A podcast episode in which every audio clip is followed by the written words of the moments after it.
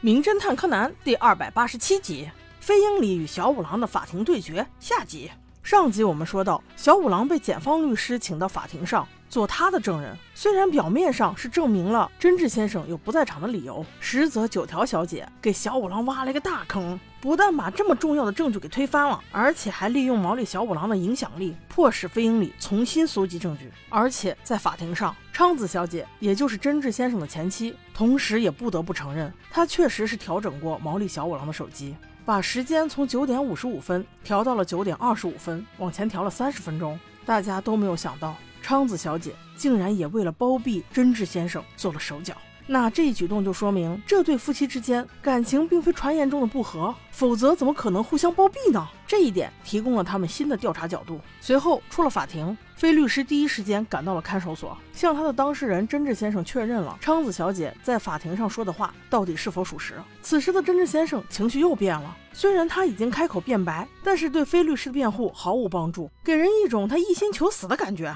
无论非律师问他什么，他都只说凶手就是我，我就根本不需要辩护。我求求你了，律师，你就放过我吧，尽快让法官定罪吧，千万不要再为难我的前妻了。从这一段话中，非律师也很无奈，但是他分析出这对夫妻双方感情并不是那么单纯，并不是表面上的你恨我，我恨你，反而是有点余情未了，相互包庇的意思。难道说凶手是他的媳妇儿？那接下来就要看毛利小五郎如何表现了。这回毛利叔叔的脸是丢大了，那怎样才能挽回自己的颜面，并且帮媳妇儿找回这一局呢？毛利小五郎还真是绞尽脑汁，不过还好，还是让他想到了。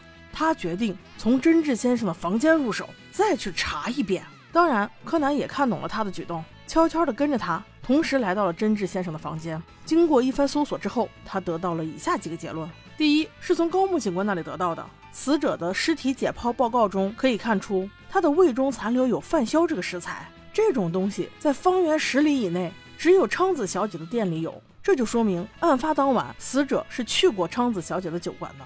第二，在真治先生的房间里发现了昌子酒馆的火柴盒。但事实证明，真治先生是不抽烟的。那他拿火柴盒干什么呢？仔细观察得知，火柴盒后面写了一行字，那是真治先生对他的前妻和死去儿子的思念。这说明他完全有包庇前妻的动机。得到这些线索以后，第二日再次开庭，而此时毛利小五郎成了辩方的证人。同样，飞鹰里也把新的线索呈了上去，并且推测到。案发当晚，应该是昌子小姐约了死者在自己的店内见面，而后一言不合起了杀机，把死者带到旁边的工地，把他给杀了。再回到店里之后，他看到毛利小五郎还在睡觉，于是就想让毛利帮他做时间的证明。但是这一切都没有逃过他前夫的眼睛。那个时候，真治先生还深爱着昌子小姐，所以他决定把自己喝得烂醉，将杀人的罪责揽在自己身上。于是他在离开之时，专门赶往工地，把钥匙扔在了尸体旁边。这也可以解释他为什么都不愿意开口，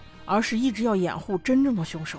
听到了此处的真治先生突然爆发了，他在法庭上大喊大叫道：“法官大人，不是这样的，你不要相信他，不是这样的，凶手是我，你不要再问了，抓我吧！”但此刻真相明显已经浮出水面，昌子小姐默默地流下一滴眼泪，站起来缓缓说道：“真治，你不要这样，我已经明白你的意思了，我明白你的心意，真的是对不起，我竟然做这种伪证。”我，我完全不知道那把钥匙的事情啊！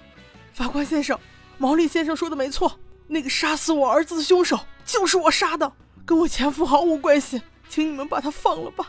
至此，本案告破。但是小杰心里一直有一个意难平：为什么这个死者过失杀人不用坐牢，还被判了缓刑？难道喝酒就可以随便故意伤人吗？尤其还是未成年人，我认为这样的量刑本就不合理。虽然不至于杀人偿命。但最起码也得是个终身监禁吧？对此你怎么看呢？好的，宝宝们，我们下集见。